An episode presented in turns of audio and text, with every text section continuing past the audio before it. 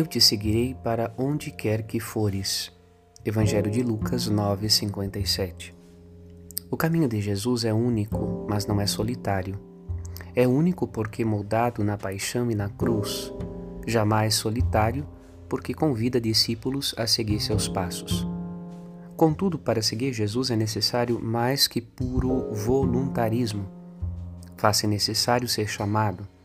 Depois, faz-se necessária a experiência do caminho, feita de rejeições e acolhidas que moldam o discípulo na humildade de Cristo.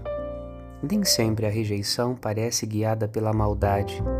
Os samaritanos tinham razões para não acolher bem Jesus e seus discípulos. Serão visitados pelo Senhor em outro momento e se tornarão acolhedores. Nem todo acolhimento inicial é sinal de fidelidade até o fim. Há quem desista depois de sentir o peso do arado e o calor do dia. Meditemos. Padre Rodolfo.